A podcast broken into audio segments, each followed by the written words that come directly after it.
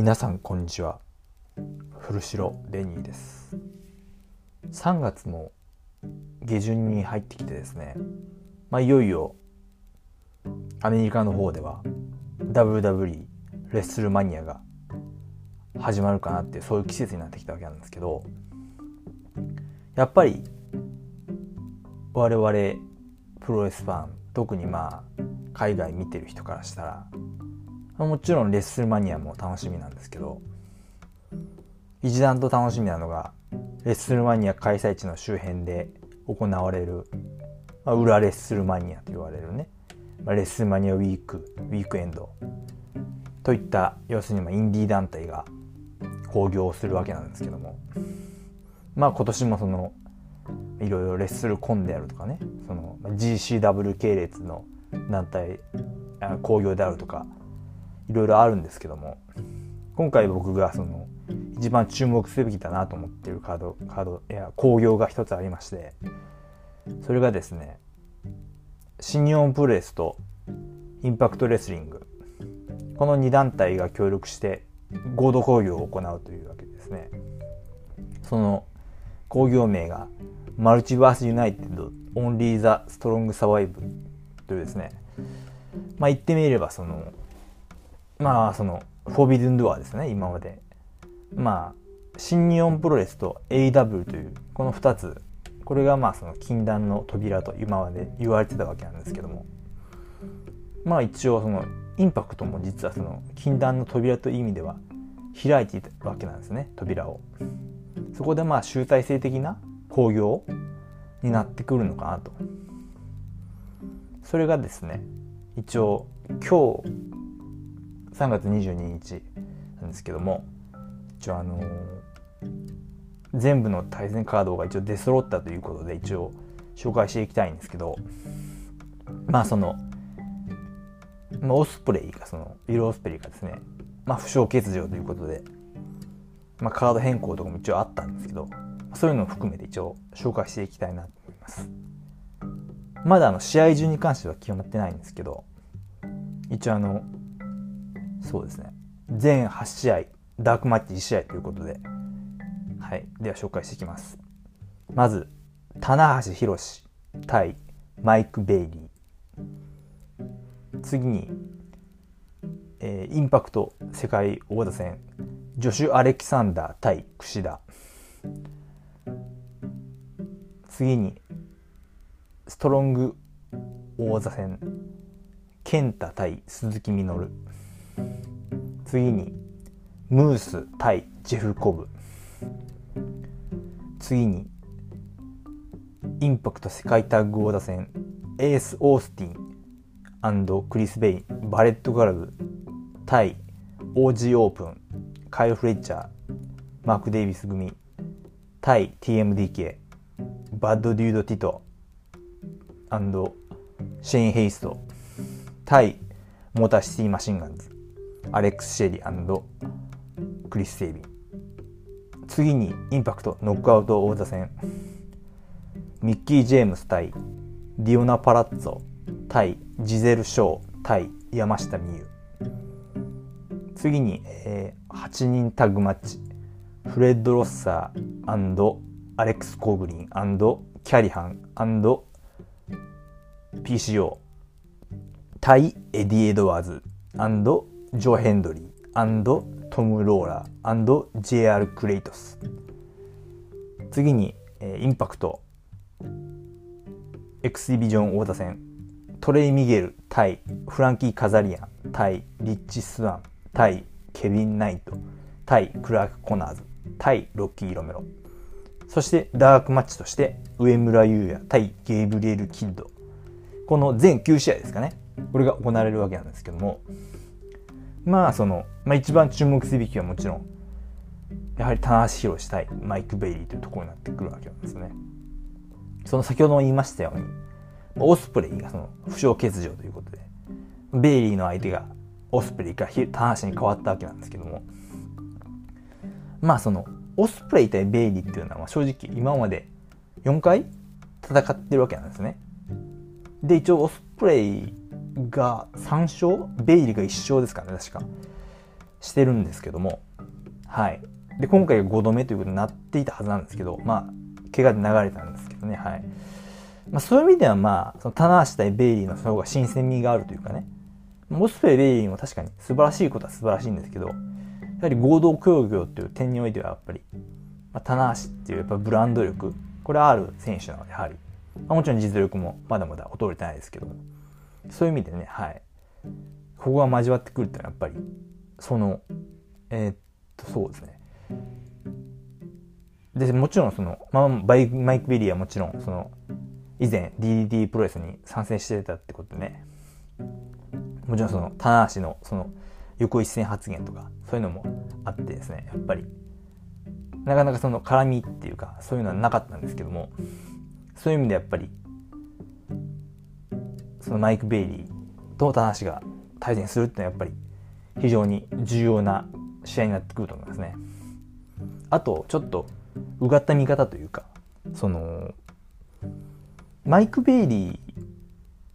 は多分負けると思うんですよ。当たり前なんですけど。これは多分あの、オスプレイ対ベイリーでも多分、ベイリーが負けてたと思うんですよね。はい。その、そのオスプレイ3勝っていうのもあるし、その、まあ単純にその、まあ、ベイリーがその、今あんまり、インパクト内においてその、あまり重要なポジション、あ重要なポジションではあるんですけど、その、まあその、あんまりいい方じゃないんですけど、その、まあ、格？格においてその、まあ、トップではないと。まあ、今無冠なんですよね。王王座は何も持ってない。というところでまあ、まあ、気楽っていうか、その、ある程度まあ、楽に組めるカードではありますよね。そういう意味では。ブランド力があって、その、なおかつその、まあ、ある程度その、組みしやすいというか、はい、そういうカードになってるんで。ただやっぱりその、他にもいろいろ王座戦とかあるんですけど、まあ、僕個人の意見からすると、やっぱりこのカードはやっぱりメインイベントで行うべきかなと思いますね。はい。その、やっぱりその間違いなく面白くなるんですよ。やっぱりその、棚橋宏といえばやっぱりその足を攻めることでね、おなじみなんですけど、まあマイク・ベイリーっていうのはもちろんその、まあその一般的にはやっぱりその、唾液の強さ、当たりの強さっていうことがね、やっぱり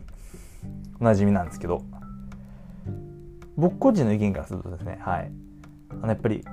ダメージの表現力っていうか、そこがやっぱり卓越してるなってのはすごく感じてて、それがやっぱり、まあ、そのアメリカのビザの関係っていうのが改善されて、その、まあ、入国できるようになったんですけど、まそれを含めやっぱり各団体で重用されている理由っていうところにもつながってくると思うんですよね、やっぱり。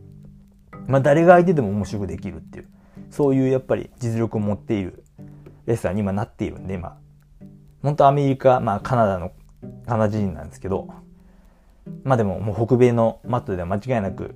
まあトップオブトップなんで間違いなく、はい。まあ、この試合は間違いなく注目ですよね。そして次にその王座戦であるジョシュ・アレキサンダー対櫛田。まあ、これも本当に2番目ぐらいに注目すべきかなっていうのは感じてて、やっぱりその、女子と櫛田っていうこの、やっぱり、それこそ本当に櫛田が WW にいて、で、女子がその、まあ、インパクトがないところにいてっていう、まあ、数年前、まあ、もう5年、6年ぐらい前だったら本当考えられないようなマッチアップですね、間違いなく。これは、はい。まあもちろん、ジョシュ・アレキサンダーっていうのがどういう選手かっていうのはもちろん、まあそのたまにストロングとかね NJPW ストロングに出たりしてましたけどまだまだやっぱり新日本プロレスファンにはやっぱり本領を発揮できてないところがあるんでまあこれを機にというかまあ櫛田を食ってくれるみたいなそういうある程度まあ印象面で上回ってくれるようなそういう試合を個人的にはすごく期待してるんですけどまあでも確実にこれ面白くなるかなっていう、まあ、やっぱり櫛田もその新日本のその海外戦略っていう面においてはその、まあ、重要な役割を担ってくる選手なんで、まあ、この試合は確実に注目すべきかなっていうのは感じてますね。あとはそうですね。まあその、やっぱりタッグマッチのその、バレットクラブ対王子オープン対 TMDK 対モーターシティマシンガーズって、ここはやっぱり、これ 4A マッチなんですけど、まあ多分その、いわゆるその4チームが同時に戦うタイプではなくて多分4つのコーナーにその1チームずつがいてでタッチで回していくってそういうタイプの試合になると思うんですけどね、まあ、最近のインパクトレスリングにおいては結構多めな感じの試合形式でまあその新日本ではあんまり馴染みが薄いですけどこういうタイプの試合形式は、まあ、やっぱり出てるメンバーから言っても間違いなく面白くしてくれるんで。はい。特にバレットクラブでモーターシーマシンガンっていうのは特に今インパクトレスリングでその構想っていうかライバル関係にあるタッグチームなんで間違いなくはい。そういう意味でやっぱり昨年のねそのジュニアタッグリーグにおいてその S オースティンとクリス・ベイが非常に準優勝という形になってしまったわけなんですけどまあその間違いなくその成長した姿っていうかね、まあ、あれから3ヶ月4ヶ月ぐらいしか経ってないんですけどその間にも本当に伸びたんでそこはやっぱり新日本プレスファンに見てほしいなっていうのはすごく感じてます。あとはそうですねまあノックアウト部門いわゆる女性戦線というところですねまあその新日本プレスは女性選手がいないので、まあ、スターダムという形では一応ありますけどただ今回注目すべきやっぱり D、えー、東京女子プロレスの山下美優が入っているというところですよね。まあ、もちろんその単純にその新日本プロレスでは見られない女性の王座戦っていうのはもちろんまあその今その IWGP 女性王座女子王座がありますけどまあその日常的に見られるわけではないのではい、まあ、プレミア感は強いかなっていうか高い試合になってくるかなっていうのはあるんですけどやっぱりその山下とそのミッキーディオナもちろんジゼルもそうなんですけどやっぱりここのマッチアップっていうのはすごく貴重っていうかやっぱり。まあ極端な話で言うとやっぱり。まあディオナジゼルに関してはもちろんその山下とまあ2年3年4年とまだまだ見れそうなんですけど、やっぱりミッキー・ジェームさん、今がね、本当に、まあちょっと言い方がね、ちょっとあんまり良くないんですけど、やっぱり、まあ、今42歳ですか？ミッキー・ジェームスが。はい。まあ、年齢のことは言うのはあんまり良くないんですけど、まあやっぱり今が一番輝いてるっていうか、本当に、今、インパクトレスリング非常に今一番、その、ノックアウト部門の中心にいる選手なんで、ここでやっぱりその山下の絡みがね、見れるっていうのはやっぱり、間違いなくその、まあ、新日本云々は置いておいて純粋にその楽しみかなっていうのはすごくあるんですね。はい。あとはそうですね。まあ、まあ、X ディビジョン王座の6ウェイタグタグではなくて6ウェイ王座戦ということでね。はい。ケビン・ナイトが特に僕はいいと思うんですよ。まあそのタイプ的にそのやっぱり、まあ、いわゆるその、まあ、飛び技を使うっていうことねすごくまああんまりこういうタイプの選手は新日本にはいないのでいわゆるそのこうなんていうか連撃っていうかその技をこう重ねていくタイプの重層的に重ねていくタイプの選手なんでまあやっぱりこういう多人数マッチの中でも光ってくれるんじゃないかってことね期待してますけどはいあとやっぱり上村とゲイブっていうところもねやっぱりそれぞれアメリカとイギリスで主に活動していてっていうところでまあ、特にあの上村がね本当に素晴らしいんですよ。あの今ねその新日本プロレスの中でそのいわゆる成田であるとか海野であるとかねその辺が今非常にスポットライトを浴びてるわけなんですけどまあ正直、まあ、上村帰ってきたらまあ食われるぞっていう正直。まあちょっと本当にそのぐらいのねあのなんだろうななんていうかそのまあ、芋臭いんですけど、その、こうなんだろうな、スーパースターの素質を感じるっていうかね、すごく、もう身振り、手振りに関して、すごく、やっぱり目を引き、引くんですよ、その、引きつける力があるっていうか、特別な技をしてるわけじゃないんですけど、その、まあ、アームドラッグ一つにとっても、やっぱり、なんだろうな、やっぱり、まあ、これ見たいとしかわからないんですけど、やっぱりそのものが違うっていうところをね、感じるんですよねすごく。やっぱり伸びたなっていうのそのヤングライオン時代から比べると、すごく伸びたなって感じるんですよ。だからまあダークマッチではあるけどその上村対ゲイブというところはねもちろんゲイブもその素晴らしい選手ですしはい。すごくパワフルでそのしっかりレスリングもできるというところでね、まあ、この本当にダークマッチが注目だっていうそういうカードなんですけど他にもねケンタ・ミノルとかまあノアでそういうかぶったかぶうんとあれはケンタが WWE って2014年ですか？あ 14?15 で鈴木軍がやったのは14年の12月だったかな、え、そのぐらいですよね確かね。なんでまあその辺とかもちろん以前にも鈴木みのるはまあノアに参戦してたんですけどそことかねやっぱり。あとはまあムースとジェフコブっていうまあムースもね一時期 ROH の時に来てたりしましたけど、まあ、この単純にそのビッグマン同士の、うん、削り合いとかそういうのね見たいですし、はい、そういうところもやっぱり注目かなと思ってます。でこの合同工業はですねあのいわゆるそのファイトの方ですね。あのファイトってあの FITE ですか？その綴りで言うとね。それになるんですけどそちらの方でまあペーパービューという形でですね配信されるのではい。まあそのあそうですね。まあ一応その後日配信という形ではその新日本プロレスワールドでもあるんですけどそのリアルタイムで見たいという人はそのぜひそのファイト TV ですか？そちらの方に。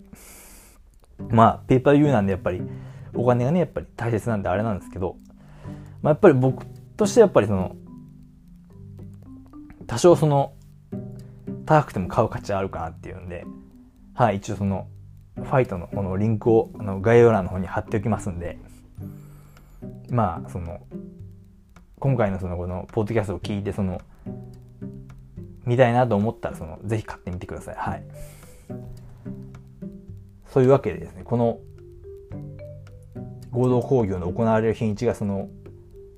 アメリカ時間でいうと3月30日ということで、まあ、日本時間で言うと、まあ、3月31日、金曜日ですね。まあ、ちょうどその年度末になっちゃうんですけど、はい。まあ、なかなか、忙しい人も多いと思うんですけどね。まあ、まあ、レッスルマニアということで、まあ、レッスルマニアウィークということでですね、はい。まあ、年に一度お祭りということで、皆さん、プロレスをですね、楽しんでいきましょうということで、はい。まあ、今回はそんな感じで終わりにしたいと思います。はい。また次回お会いしましょう。さよなら。